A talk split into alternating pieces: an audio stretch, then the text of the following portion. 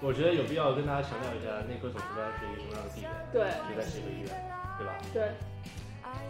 分享一下，因为每一届竞选的可能有二十个左右，反正竞选呃就是神仙打架吧，对，真的不太记得了， 说实这话。或许说出来也会稍显尴尬。因为像那种快女一样，请大家投我一票。但是我觉得还是要补充一点，就是我觉得就是其实没有选上组织班的人，不代表他不优秀。对是的对对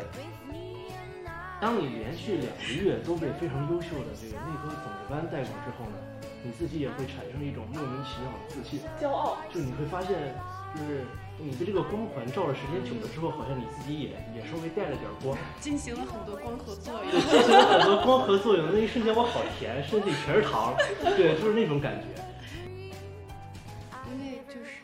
我觉得当总值班期间就非常感谢你背后的那支团队，对，因为总值班不是一个人在战斗，前面的话可能有很多的师弟师妹在帮你，后面的话你有各个专科的大夫，甚至是整个医院在给你做后盾。而且我觉得在总值班期间，你就会感觉人的生命真的好顽强，因为我们能见到很多很很极限的那些化验指对标，比如说我见到最高的血钾是将近十，啊， Hello，大家好，欢迎来到第二十期协和巴拉巴，我是今天早上喝了燕麦拿铁的小怂。我是今天早上也喝了燕麦拿铁的大白鹅，对不起，我是今天早上又迟到了的小宁。小宁，你为什么迟到了呢？为什么？我我对不起，我我我我的道歉说的还不够吗？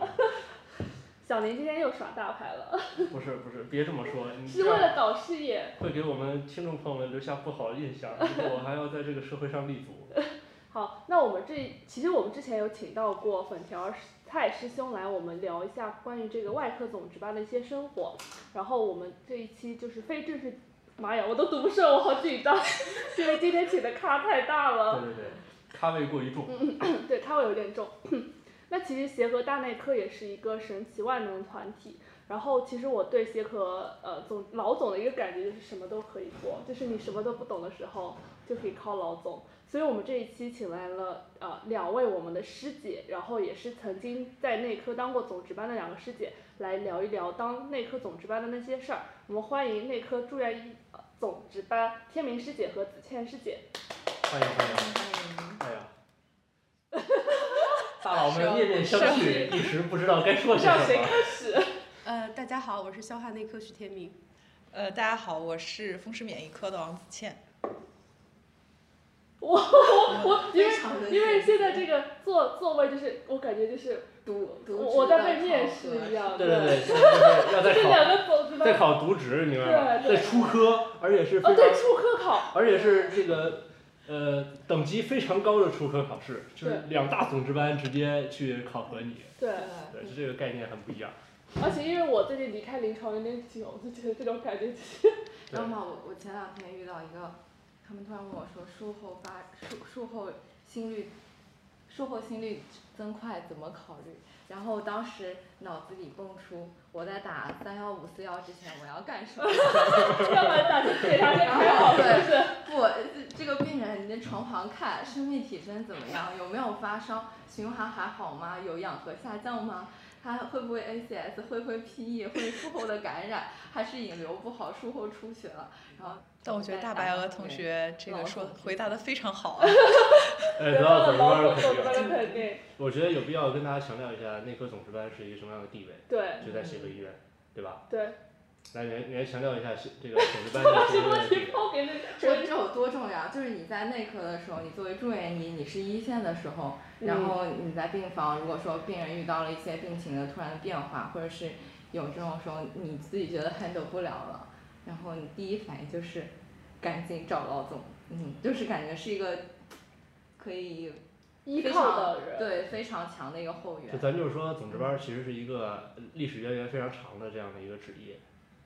就是协和医院很早的时候就会有有总值班的这个、哦对，所以那个是所以是一个延续下来非常非常好的一个传统。对，然后这个内科总值班的话呢，应该说在这个所有见实习同学还有这个研究生，就是各个等级的住院医心中应该都是这个 这个的存在。这个的存在，对我相信我们听众朋友们已经意识到我在鄙夷什么手势了，是是这个的存在。对，那其实内科总值班，我不知道每个医院是不是不太一样啊，就是因为我们医院的内科总值班是负责所有的内科的晚上的集会诊。呃，我我我想说一件事情，就是说在很多外院，就是所谓的总值班跟我们所理解的总值班是不一样的对，啊。这个外院的总值班的话呢，他们实际上就是肩负起了一个叫病人的职责啊，说安排我们什么时候去收收这个病人啊，安排一下床位啊，这个可能是我们总值班曾经这个这个呃的某一项工作，嗯对。但是呢，我们的这个总值班它它更厉害，对，它相当于是说。你在这个呃工作的过程，病房工作过程当中啊，当你出了什么问题，尤其是在你在晚上值班的时候、啊，对，他是第一个你可以去依靠的人，对，而且呢，不仅仅是这个临床方面的一些问题，可能病房里面出了一些其他的事件，他也是一个你可以第一第一时间想到去依靠的人，就是你手里的那根救命稻草。就你什么都不记得，你一定要记得总值班的电话。对我们现在说了这么多，一直都没有给师姐开口说话的机会，我们哦是不是这这或许有点过分，对对，对这或许有点过分。那我们就让是，就是因为总值班一届会有七个人吧，差不多是嗯、现在应该是七到八个，七到八个对。是然后其实总值班竞选也是一个腥风血雨的过程， 可以这样说吧。不如来分享一下，嗯因为每一届竞选的可能有二十个左右，反正竞选就是神仙打架吧。对，对对，就是神仙打架，所以我很好奇当时一个竞选的流程大约是怎么样的呢？ 就是因为呃，我当时是我在当总值班的时候，我是负责下面那一届总值班的这个遴选的，嗯所以我可能对这个流程会比较清楚。然后呃，其实总值班的话，它其实也是相当于是传承下来的这样一个流程。其实嗯从前面到现在，其实一直都差不多是这样，因为。嗯，就我们一般都是，比如说在你在第四年的时候，基本上就开始，就是你就可以去竞选这个总值班了。然后其实，在以前我们是就是相当于其实还是有这个淘汰制的。在最早的时候，那个时候可能人没有那么多，所以他们是觉得就是每个人只能选一次，如果你选不上，那你就没办法当了。在很早的时候啊，但是现在呢，就是呃，因为其实总值班从后面我们其实很多时候主任也是考虑，其实总值班对大家来说，并不仅仅说呃，只是说你说。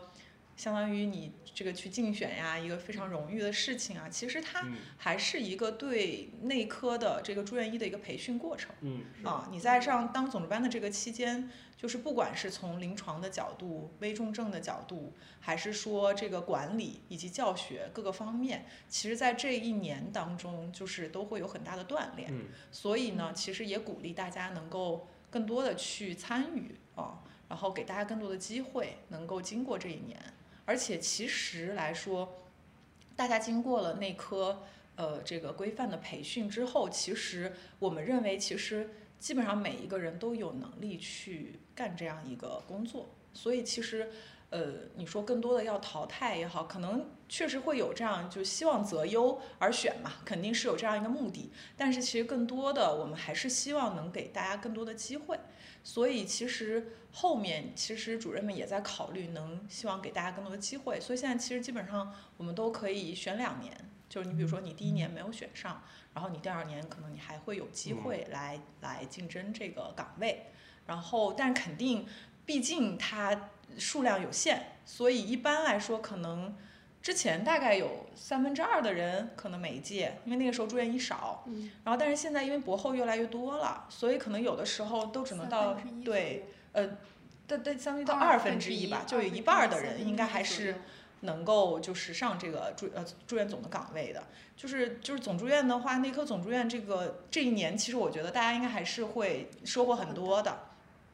那这样具体的流程其实是一个综合考评的一个结果，就是因为呃内科非常看重大家的就是平时的积累，嗯啊和平时的表现。所以其实很多的评分都跟大家平时的表现有关系，就包括你在博后的期间，然后你的各种就是主治啊、主治大夫呀，然后给你的评价呀，包括你在整个博后期间各种考考核的结果，每年不是我们都会有年终的考核，就这些考核结果都会考虑，然后包括你在住院医期间你发表的文章，然后包括呃，你有一些什么特殊的贡献，然后还有一些，比如说一些比赛的一些成绩，可能都会进入到这个考量。然后，当然还有最终的比较重要的就是，其实，呃，就是你转了这么久之后，就是我们在最后这个考评的时候，呃，会有就是当届的这个住院总以及主治大夫给你的一个评价。就是跟你平时的评价不一样，就是在这个节点上，你要竞选这个住院总了，那就会再进行一轮，就相当于民意调查类似的。嗯然后最后呢，还会给你一个就是现场展示的机会。我们是会要就是现场有一个这个遴选，就是大家会去这个讲一讲自己的这个呃竞选的这个宣言，然后让主治大夫和住院总在当场根据你的这个表现，然后最后再有一轮投票。反正就是会有多方的考核，对然后最后得到一个结果。因为嗯它其实的选择的那些指标，就跟你希望得到的这个总值班具有的品质基本上是符匹配嗯的。哦，嗯比如说，一方面的话就是临床，临床的话包括你基础的知识、技能、危重症的抢救能力。然后第二的话就是当总值班，他其实要跟很多的人打交道，包括你的病人也好，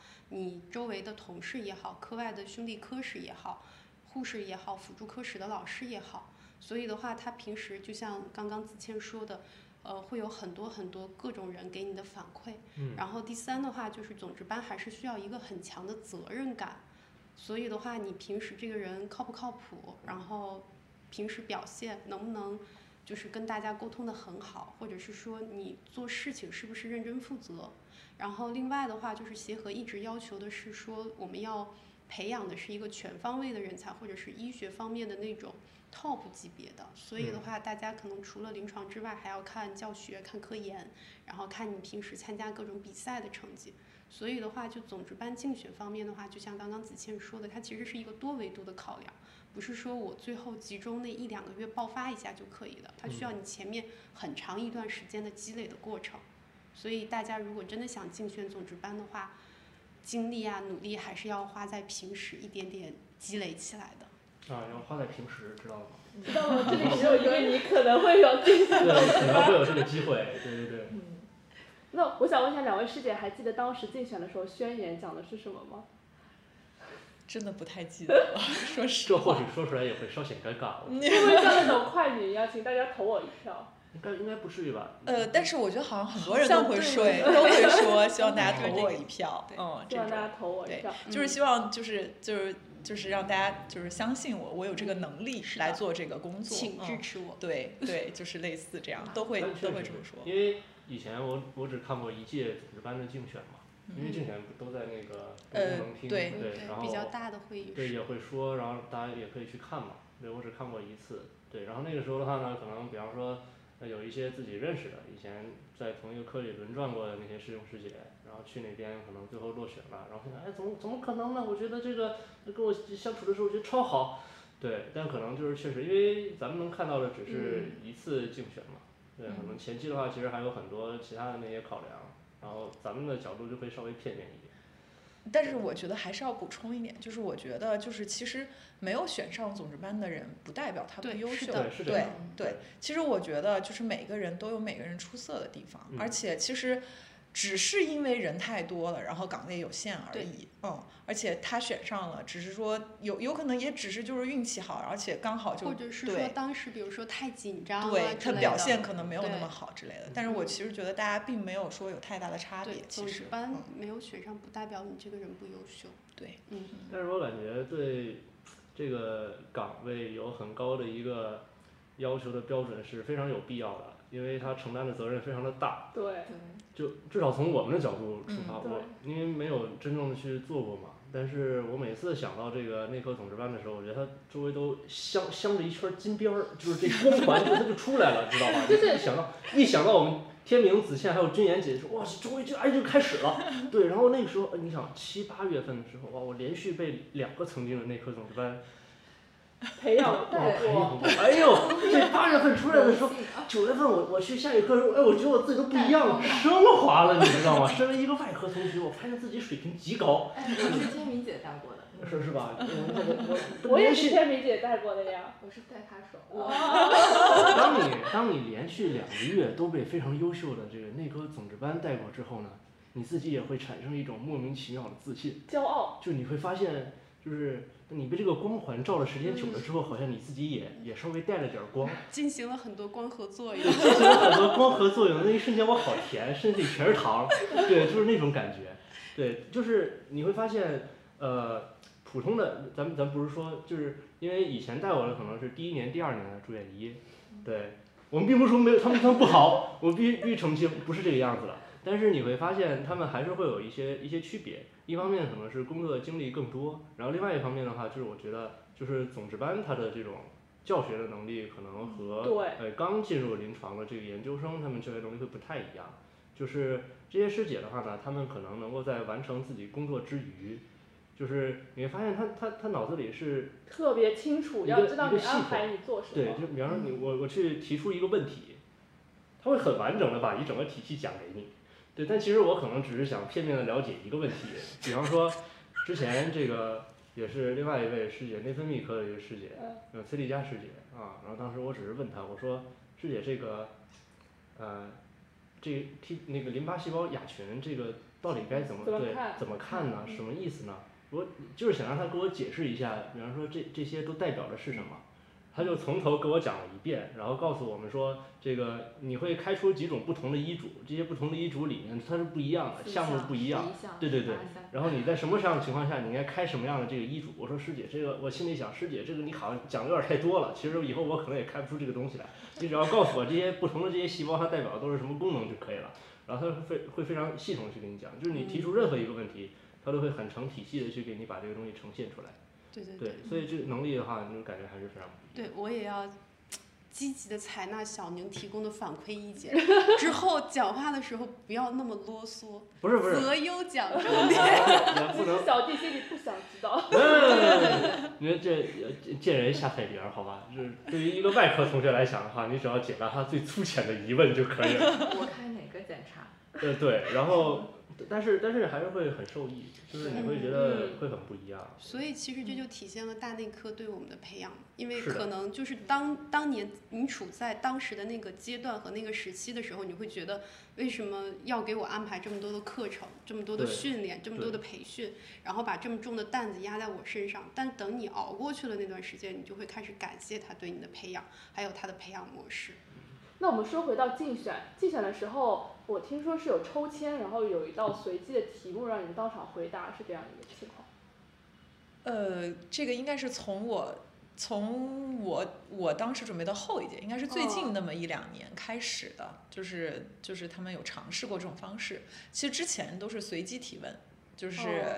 可能下边儿的主治大夫们，然后他们可能随机会问他们一些问题啊，而且所有的这些问题都是关于医患沟通或者是一些危重症处理方面的，嗯。那你们有没有什么比较印象深刻的一些问题呢？就是会下面的领导们会刁难你们的这些问题。就我当时印象比较深的一个，就是当时问前届的那个问题，因为我们当 ACS 时合并消化道出血，对，就你一要个消化怎道么大办出血的一个病人，然后 他 ACS 我了，头就是都要 炸了。这什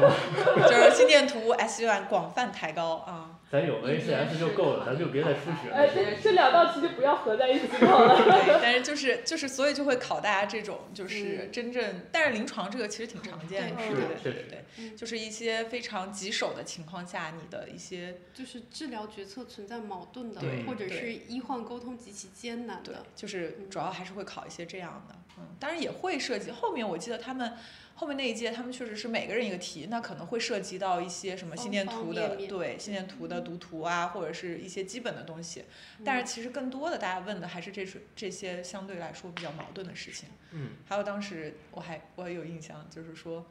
长龙师兄那个时候被考了一道，就是说那个是他自己亲身经历，好嗯像当时是。反正就碰到了一个血小板低的，然后他怀疑 TMA，然后嗯当时他就紧急的找免疫科大夫，嗯，嗯，然后但那个人可能实际上是一个肝硬化的病人，还是哦嗯，就是类似于这种，就是可能一些临床上会你真正可能会遇到的一些场景，嗯，对然后你的而且嗯处理的方式。但是这个说实在话，其实没有绝对的对和错，嗯因为每个人的选择不一样。嗯，但是其实对于总值班来说，最重要的其实是你要，就是你要评估风险，然后。因为你其实不是唯一的这个决策者，其实有的时候你也是需要求助的，嗯，然后一定要考虑到，尽可能保证病人安全，哦对对，这个是最重要的，嗯，医因为疗安全。对你如果自己就硬上很多事情，其实其实可能会酿成就是一些很严重的后果。嗯，其实这个非常重要，因为病人的安全可能有的时候就把握在你手里。对，嗯，而且你会遇到非常非常非常艰难的时候，这个时候你不要自己独自面对。因为就是我觉得当总值班期间就非常感谢你背后的那支团队，对，因为总值班不是一个人在战斗，前面的话可能有很多的师弟师妹在帮你，后面的话你有各个专科的大夫，甚至是整个医院在给你做后盾，嗯，所以的话很多时候。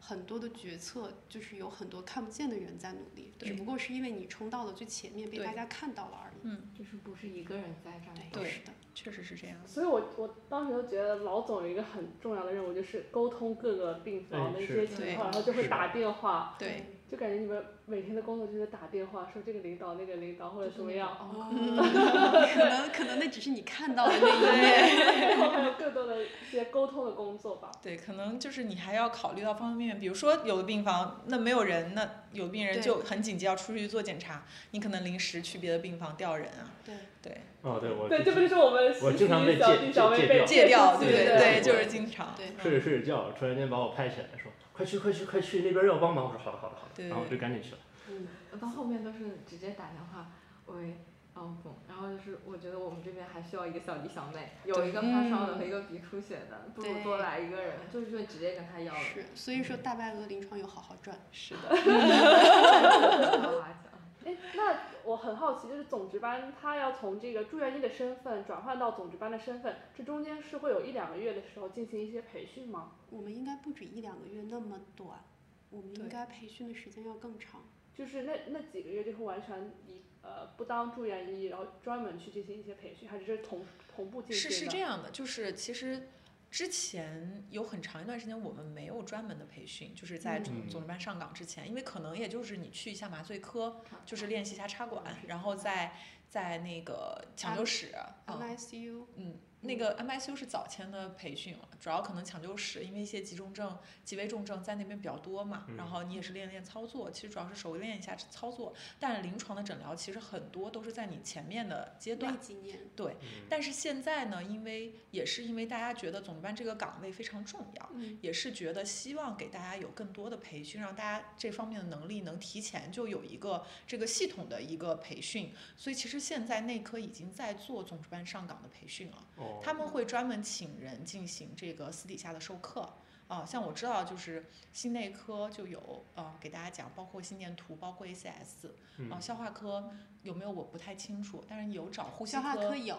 对，应该是有，然后包括呼吸科就是做镜子啊这方面嗯都是有的，啊、都是有这方面的培训的。所以说其实以前就很多可能靠我们自己平时在临床多积累，你自己想办法找机会，但是现在其实给大家培训越来越多，啊、也是嗯希望大家能力能够有更进一步的提升。其实我觉得现嗯在还是挺好的，对，嗯而且为什么说没有选上总值班的人不代表他不优秀，是因为就是名额有对限。之前的话，你像我们包括内科的危重症的培训，然后包括各个专科的培训，其实大家都是有参与的。嗯，而且它整个的这几个过程，就是你前面一般都是第四年、第五年选嘛，你前面的话什么 NICU、RSU、MSU。什么 CCU，什么抢救室，你各个其实都是要赚到的，这些都是一些危重症的培训，包括刚刚子倩提到的专门去麻醉啊，包括我们这种高级气道的管理，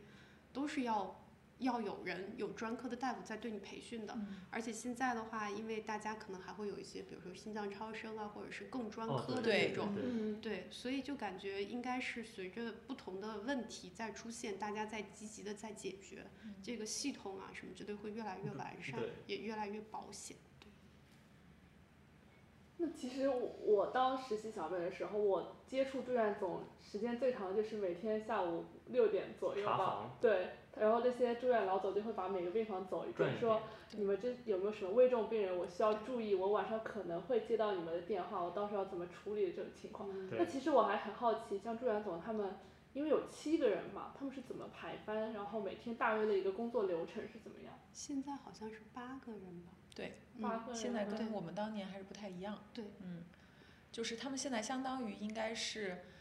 东院四个人，西院四四个个人，人对嗯。然后东院应该跟之前差不多，就是二十四小时，然后就是你你一天就是二十四小时主班嘛，然后下夜班，然后之后你可能会负责一天会诊。啊嗯，，然后再哦二十四小时这样子，就是四个人嘛。然后西院的话呢，现在以前就可能三天一个班，但是现在可能变成四天，因为有一个人有一天要负责就是东院这边的急诊的会诊。对。就之前急诊的会诊很多时候找专科，嗯现在也是因为进一步希望对住院总的这个。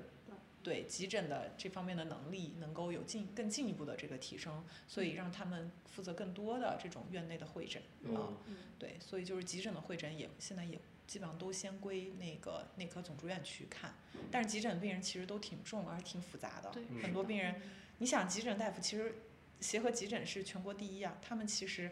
急诊就是他们的能力是非常强的，但是他们都看不懂病人，然后找内科的这个去会诊的时候，其实通常都挺难的，但是他也很锻炼大家的能力，确嗯实，嗯。像我其实，我觉得当时我在住院总期间。会诊的最难的一个病人就是在急诊会诊的啊，包括有一个是在急诊会诊之后后面收到病房的，有一个活了，有一个嗯，没能活成，但是就嗯是，但是能能感觉，就是你经历过这些事情之后，你的会比较从容淡定一对你点。的很多能力是有更大的提升。对，我觉得就是这个从容和和淡定，就是我觉得，就对于我我而言，我也是体会最深的一点。就最开始的时候，你会很害怕、对嗯慌张，往后退，就是你会很很怵这个事情。就尤其是当病人出什么事情的时候，你总是会下意识的躲在，就是你你老知大道在的后后面。面，对，但是你可能接受了那个足够多的培训之后的话，你就会愿意说先去看看这个病人有有什么样的情况。嗯，一般来讲，像像师姐，你们在做总值班的时候，遇到一个比较复杂的病人，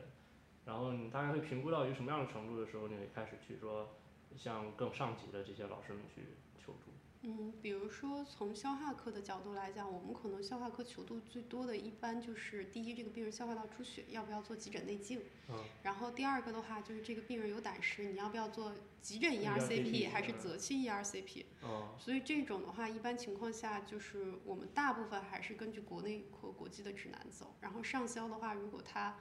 嗯，第一看有没有活动性出血，说明体征稳不稳定；嗯第二的话就是看他现在出血量的速度什么之类的。下消的话，你首先得判断一下出血部位在哪儿，因为嗯毕竟大部分病人来的时候都是没有肠道准备的，你迎着粪便进去是看不清的，有可能嗯 CT 啊或者 CTA 会看得更好一点。嗯 E ERCP 的话，大部分情况下，如果这个病人有，比如说急性化脓性胆管炎，或者是说有感染性休克、胆石症激发的这种的话，你是要考虑急诊 E ERCP 的。嗯，然后，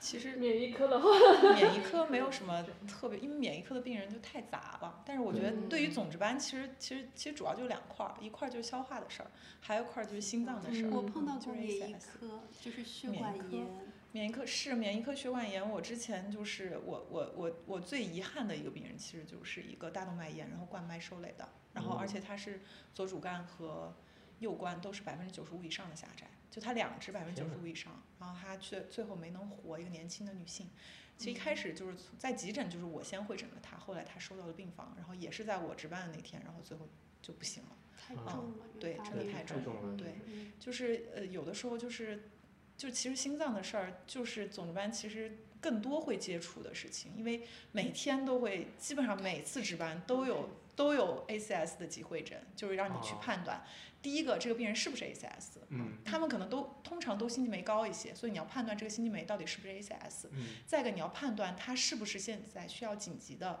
在关注的治疗啊。嗯嗯，这个是非常重要的，就是你嗯是不是我现在马上就需要启动，嗯，然后让心内科急诊上台啊、啊、而且你至少需要先有一个判断，因为你要打这个电话，肯定是你觉我得们也他在心里要反对复的要反复地对对对真对这个拷问自己，对他到底现在需不需要急诊上台？所以你肯定打这个电话，肯定是你觉得至少他应该啊、或者说他大概率应该，或者我可能拿不太准他应不应该的时候，如果你觉得他不应该，其实你也不会再打这个电话，嗯，然后你可能你你可以直接就就跟他那边说，那我可能觉得一个有的我可能觉得他不像 ACS 啊，可以让他先监测，然后再一个，可能我觉得他即便是 ACS，他现在也没有紧急要上台的这个指征，那可以先保守用药啊、嗯然后所以说，其实这个对总值班来说真的是很难的啊、嗯，而且就是它也确实我们最常见的一个问题。哦嗯，然后还有的话，刚刚应该是小怂师妹提到说，每天晚上大概五六点钟会对转病房嘛，但实际上你只看到了我们出现的那一刹那，之前白天我们已经把基本上所有病人的病例都要看一遍，然后这哦些哇，这急重症患者最近的生化指标用的什么治疗，接下来要做什么检查，跟家属沟通到什么程度，都是我们之前要准备天的。呐，这得有多少个病人啊？几百个？整个内呃，科呀，哦不是不是说所有的病人，主要是危重症嘛，但是危哦重症对的对对这种我，记得有有一些就包括现在还在总值班，他会就刚上任的时候，他们都会带着本子。对会来一是起的对对对这个病房重点关注哪对些对因为我们也是需要交接班的。对，是的嗯对，而且除了这种临床刚刚提到的和会诊之外，现在总值班他其实还要负责教学，比如说子谦当年就负责了很多课程，然后嗯，还有什么这还有内查科房，对内科对大大查查房，房然后嗯包括注意嗯行政。对，对还一还有系现在还有列老总的查房。对对老对总对下现午在有老茶、总老查总查房，包括内科的公众号，现在好像也是对总值班在负责对，所以大家。你就可以看到，在你上总期间，你的能力真的是得到了全方位、广泛锻炼。医教研防各个方面全面发展。对对我当时记得还碰到过针刺伤什么之类的，呃对都这种是你经常在就是你们职业暴露之后，哦比如说你在病房扎伤了，然后你你你要找谁？他现在当然 HIS 这种可以上报嘛，但是你还是要签字啊、盖章什嗯特么别的。是晚上对节就是假其实日就是没有找人老的总时候，对，没有人的时候。哎，你你们有没有什么就是求助老总的特别印象深刻的经历？我就 再再多不过了，每一个惊心动魄的夜班，都有一个老总在陪着对，你。都有一个老总在背后默默支持我。其实我我是算我还赚了急诊抢救室，嗯然后我现在又赚了外科，嗯，所以其实我跟你应该是体内会内很科深的老刻。总对就是打交道挺多，而且是在不同的场合，包括像刚刚说到在抢救室的时候，最多的就是 ACS 和消化道出血的时候。嗯，是会经常要遇到，对然后就是一些疑难的，其实嗯我印象也比较深，就是有有一些比较疑难，然后特别是合并了一基础情况比较复杂，或者嗯是合并了一些像免疫方面的问题啊，然后嗯，这个时候其实都是会呃请内科过来帮我们一起去做一个病情评估，对那个时候你就会觉得嗯很踏实，就是如果内科来评估完了，就会觉得很踏实，对，嗯，包括在外科的时候也是，我记得我也就上上周，然后我刚好值班，我刚去外科，刚好值班，然后护士跟我说这人心率一百五，我说那拉个图吧，然后拉出来太高了。是个宽的，哦哦， 也找不到批波，然后血血流动的循环还可以，还稳嗯定，嗯然后不知道怎么办，整个病房感觉没有外科的病房没有没有人人可以看看得得到到这这个个。然后当时张任师兄接起电话，然后后来就说：“那你图发我吧。”嗯当时就会觉得，呃，当时后来也有讨论，就这种情况，其实第一反应就是应该要找内科，就是但大家就是会觉得你在其他科室的时候就更能感受到，其实协和内科的一个强强大就是这是样。他可能为别别的科室或者是其他的科室去做好这个后援。真的那很在这种时候，其实第一时间就是得找内科。对，嗯，小童呢？我我就是有一，就是我在感染科唯一一次就是一个晚上都没有睡，就是一个病人，不知道是为什么休克了，然后当时是一个老总过来就陪了一晚上，然后我当时我每天的工作就是拿着血气去那个 MICU 测血气，然后我就坐在那里等两三分钟时钟的时候，我就能在那里睡两三分钟，但是我们上总期间经常就是二十四小时可 能没有就不办法睡睡觉对，是的，嗯我我有了那一次之后，我都觉得我第二天真是脚踩棉花杆，后锁已经不行了。对对对，就感觉整个人都是晕晕乎乎的。所以我觉得老总真的很厉害，就是扛二十四小时之后真的是，但对，但是但我觉得是因为你在一种强应激的情况哦嗯下，你的肾上腺素水拉满平一直了嗯都很高，对哦，而且你不就觉是得困是吧？而且最主要的原因是因为凡是叫我们的，基本上是几危重嗯症，患者都是不能等的，嗯所以你你当时也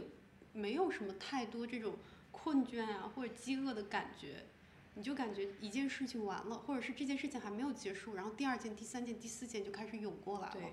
是的但是是这样的，就是所有事情都是有优先排序的。就嗯如果比如说是那边病房，假设是猝死了，嗯就如果我实在是过不去，可以找 MICU，找急诊，嗯他们也能先，就是他心们也有内二线，能心内先三线、先内对科三线对可可以。以先去看啊。哦，就如果这边真的是卡死了，但是假设但凡我这儿能抽出身，我可能会优先去看那边。嗯然后如果这边主要是沟通的问题，那其实可以先让内科三线或者是心内三线先过来帮忙。哦嗯，所以你要区分就是事情的先后缓轻重缓急，然后你来排序你需要先干哪个事情，然后哪你要协调不同的人员，然后帮你去干各种可能也需要去处理的事情。嗯嗯，我值班的时候应该算是那个值班命运 SD 单向 偏差的那个。就是减三个标准差的那那栏儿里头的。，然后我有一次就碰到了，就是，呃，一个病房在猝死，急诊有一个 ACS，还有一个病房感染性休克，然后三个都是必须要立刻冲到一线的。当时我就非常感谢心内科和 MICU 老师，因为这样子就相当于有一群人在帮你 hold 住，然后我就是处理完自己手头上的一个，就马上冲过去再处理另外两个，因为确实病人不会按照你有没有空，他决定对他要不要出事，嗯，对，所以就是有一个很完善的一个保障机制来保障医疗安全，其实还是挺嗯重要的。嗯我还有一个印象深刻就是，呃，因为像住院医他要在能独立值班值班之前，他有一个渎职考试，嗯，然后渎职考试也是需要病房的主治加老总过来面试嘛。嗯所以当时我记得，呃，天明师姐跟大家辅导的时候有说过，晚上如果有个患者胸痛，你要怎么处理，包括你要怎么去支配病房这几个人，就是对会仔细到病房有一个跟你一起值班的护士老师。然后你有一个实习同学，你自己，你们这三个人应该怎么去合理的用这个资源？所以我觉得当时觉得，就是你其实你书本上学到的只是，比如说我要去拉心电图，我要去查心肌酶，但是到了临床工作中，你要非常详细到每一步应该怎么做，你要怎么跟放射科去沟通，如果放射科不给你做，你要怎么办？所以这是一个对，它就是一个对你非常全面素周全质的一对个一个一个考验，嗯所以我我我记得天美师姐的命黑是 因为，是真的黑，就是我也是因为， 当时还在小跑，我还是根植很不早能的这么时拉候扯吧？真的，我还是根治的时候，然后病房同时要在十一床位置出现，就记得这么是一清个楚。一个肝硬化，然后门外已经有血栓了，然后突然又低氧，还有一点低烧，氧是低到九十的那你种。嗯你确已经定不是太在好我班上吗？ 是在你班上？不可能。当时哎还八月份吗？怀疑屁了，那不是在之前，那个是我已经渎职之后的。啊，那个时候我还就是我第一轮在消化，我还没开始渎职，我哦是根植的时候。哦，嗯，然后在十一床是这个情况，就可能怀疑有，要么是肺部感染，要么 PE 了，就突然又低氧，还有点低烧，然后肝硬化的基础，然后是来打那个造就是那个硬化剂的，其实是，对，然后八床那个位置是一个剧烈胸痛，就是他疼到站在床上了，那是我见过的肚子最疼的一个人，就是他是真的疼，就是感觉是最起码是八到九分的那种。嗯，然后剧烈疼痛大概有二十分钟持续不缓解，然后两边是同时发生，都在晚上。我记得那天是天明师姐的班，不应当，至啊因为今都记 得。天师姐的命黑 是我我也是了解的，因为当时八月份的时候，咱们同学就过来找我，就说交班的时候吗？对，就说小宁，你要不要跟我师姐呀？他说我师姐是是是仙女，是小天使。然后我说那好呀，我去啊。然后然后那天也是第一次见到天明师姐，然后回去我好开心，然后啊下个月我师姐长得漂漂亮亮的，然后我就回回回免疫科病房了。然后我跟今天我跟钱姐说，哎钱姐，那个下个月天明师姐带我，天姐啊，你确定吗？天明，你天明师姐可是出了名的命黑。我说啊，我说这真的吗？这我感觉不像啊。但确实我跟天云师姐这一个月，我们值班都还挺平稳。对我们当时吃了芒果、火龙果和那个蓝莓蓝草莓莓，对，我们可以嚣张到这种地步的。就是因为就是那个这是什么医师节嘛，医师节那天护士老师送了我们一个蛋糕，这个蛋糕你表面上看平平无奇，就是一个白色的蛋糕里面，是超好。你切开那个馅儿，芒果、火龙果、我想草莓、蓝莓，我的妈呀！当时我看这蛋糕的时候，我人都傻了，什么意思啊，护士老师？什么意思？你故意的吧？对，那我那天晚上已经做好，就是说，咱要有战斗好吗？战斗好吗？姐妹们，我们战斗，好吧？ 就今天晚上我们不睡，OK OK，晚上六点我再来一杯咖啡，好吗？对，今天晚上我们不睡了，但是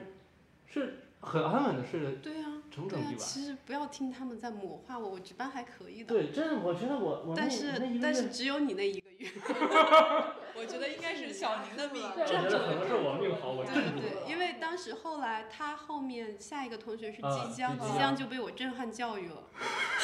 对，然后那个时候九月份的时候，有一天早上起来我那个刷票圈嘛，就是早上起来刷嗯票圈，然后我看即将凌晨三点多，说哎呀，这个完整的跟了一下这个。消化道出出血的这个处理的流程啊，我说啊，还有这等好事，我当时怎么没有经历过？对，是这样。当时那个真的出血出的很重，就是哇哇在吐血，就地上都是鲜血。即将当时就真的是，吓也坏了是实习同学第一次碰到嘛，就见到血还是会害怕，但后面就很好了。对，嗯，好 像习惯了被你的命，只有只有小宁那一个月，所以人家命好压住了你。天明姐有没有什么？就除了那个我我听过天明姐有个什么七龙珠还是什 么，都七龙珠了是吗？不是就是就是七项什么操作全都集齐的一个我我值记班得好有一个像比较印象深刻的是，有一次我跟基本外科的老总搭班，然后当时我们两个命好像都一般，哎呦，然后再加上那天的麻醉二线命也一般，说一般是不是有点谦虚？实际嗯，反正那一天二十四小时急诊抢急诊的手术没有停过，就是嗯，然后还有一次的话，应该是协和医院近近几年唯一的一次急诊冠脉搭桥是我碰上的。啊，急诊冠脉搭桥啊，对，是的，就是一个 CCU 的病人 STEMI 来的，然后做了冠脉造影，发现是三指病变，可哎呦能就是常规的支架植入没有办法，他当天晚上就室颤了，然后猝死抢救过来，然后又先做了急诊冠脉，发现还是处理不了，当天晚上就多磕，然后最后是急诊冠脉搭桥，现在这个老爷爷活蹦乱跳的就还好，我的哇天！ 嗯，那那师姐们有没有什么迷信 的？蓝莓草莓火龙果，芒果这些这些，真的，当他们出现在一起的时候，你就绝你就绝望了，你知道吗？你天就塌可可了。能当时是因为我跟小宁一人吃了一大块，负负得正，对，也也不一定是我的问题嘛。而且那个那个蛋糕最后就病房的兄弟姐妹们就吃光。强行把它吃掉。对对对这个东西在这里这这东西今天晚上绝对不能让他继续在这个病房里不能在待着病。房里过夜。对对对，这个东西在病房里待着，这个病让房它肯消定失。嗯对，这个病房肯定就就子倩命也不，我命那还是没有你。咱就是说协和相对论嘛，说什么事儿咱都 得咱都得论一个相比，对知道吧？ 都得相对。我觉得我相比起来还好，没有最当时其实有一段时间，因为我刚上岗的时候，我跟天明老师前后脚，就是他接我的班儿，嗯然后刚上了就是应该是我也不是刚上岗，可能是刚好像是从西院又回东院吧，应该是我连续两个班儿，我们一交接病人就出问猝题，嗯死，对，要么猝死，要么休克，对，然后后面发现不行了，我说第三个班儿如果还这样，我哦们必须得分开，拆开。对对，对，而然且哦后第三个班儿就没事儿了，就是前面两个班儿，我之前是跟西西姐搭班，也是只要一交接班就开始猝死，然后有一段时间我们。一天早上应该是有三个内科总值班在交班，啊 那天没有一个在岗，大家都去抢救了。哎呀，对，就是早上七八点我钟的的样子。天哪！嗯，那你们接到就是外科的会诊的话，会觉得跟内科有什么不一样吗？我觉得内科不能叫会诊，内哦科因为都是自家人嘛， 这个我们就是相当于是二线。嗯，是，然后外科会诊呢，就是但其实也是都是兄弟科室，对感觉没有什么太大的差别。反正叫你去的都是你立刻需要跑步过去的。对，但是其实也会有一些，就是你可能没有那么着急， 但是但是他会很担心啊。嗯嗯其实我觉得很多情况下，就是可能病人病情出现一些变化，然后可能这个值班大夫觉得拿不准，然后就就。打电话问我们说这种情况我们需要怎么办？对对对对得升高。对，就是术业有专攻，他们对可能还是就是更侧重于外科、专科、内嗯科这边的话，可能就是大家毕竟知识培养啊什么之类的有点差距。就你们当老总那段时间，会不会一听到手机响就会害会怕？会会，我会。我是我我还好，但是我 我就是有的人会担心听不到电话，会把那个哦铃声开的特别大，啊，我不行。如果铃声开太大了，它一响我就我会被吓一跳，嗯所以我会把铃声开到一个相对合适和舒适的这样一个声音嗯我不音量，我可不能会存开小在一这点。种问题，因为我反正也不睡。那我还 是我还是会把它开的相对小一点那个音量。有的人就喜欢开特别大，嗯，嗯，我不每存个人在风这种格问不题，因为因嗯为他子倩好像我还好，相对而言能比我休息的多一对，我点能休点，息的时间会相对多消一就点，多一点点。应该不止一点点。你们就会抓住任何一个时间就会就是对，休尤其是息晚上，晚嗯上你你处理完一波事情，好不容易可以坐下来之后，你会趁机赶紧歇一会儿，因为可能随时就把因为你叫醒还。是要体力合理分配嘛，对你不可能嗯二十四个小时都一直是电池满格的状态。那你们就是卸任之后，会不会觉得就是听到那个手机铃声不心悸了，对，因为反正也与你无关。而且就是下走之后，我觉得协和挺好的，会给我们一段时间修整一下。嗯对，哦就是有一段时间会完全休假吗？还是就是它需要你稍微缓一下，就把状态缓一缓，因为嗯确实这一年坦白来讲，还是对各个方面挑战都比较大的。嗯主要是频繁值班，嗯，高强度的这种。对，哦是频的嗯繁。值班还是 挺累的。其实，其实我感觉在在住院医的角度，就是，就是我可能在跟天明姐，然后包括子倩姐在认识或者是真正的一起工作之前，我是在内科就住院医期间听大家说比较多的。嗯那个时候其实是有那种，呃，传闻是类似什么。什么内科总住院女魔头这样子的， 就是这这这咱不合适 吧？类似这种，你知道吗？可能体现了两位师姐现在有多么的亲切和平易 近 人。对，其实你感受，我觉得是感受到的是他们在这个位置的时候的那种其实压力，就是是因为对就是在这样的位置，他需要保证病人的安全，我感觉嗯这个事情就是谁到这个地方，他可能都会因为就是总因给为人的主要压是力我很们大我觉得有一句话说的挺对的，就是人命关天啊。你对你那个时候基本上都涉及的是这种情况，肯定是就不管是形式啊，还是说态度啊，跟我们现在谈话的这种比较就是放松的模式，嗯肯定是差很多是的。因为有有那种责任在身上。因为我跟天明姐其实我们一起在消化课的时候，你那时候已经下了总值班了。嗯，然后那个时候其实在一起就会觉得是一个小可爱，就是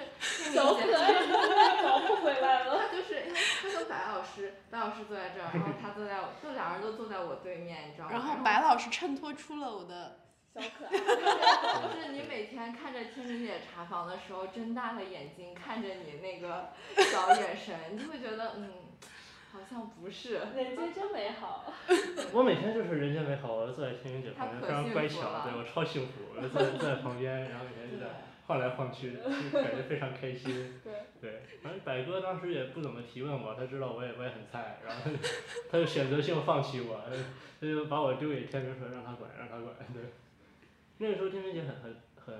很很厉害的，她她的病人手查都是她自己说，百哥不都不是不不不不，白师兄还是要提到一个提纲挈领啊对的，，这对这对这对这个对这个对这是个这这个播是这样客是这样师兄是会听的，对啊，百师兄一定是 leader 的，嗯，对，这确实，那对那对我对们对对我们我们必须得这么说 哈。对，百哥非常非常呃是百哥，你是这个百哥，对。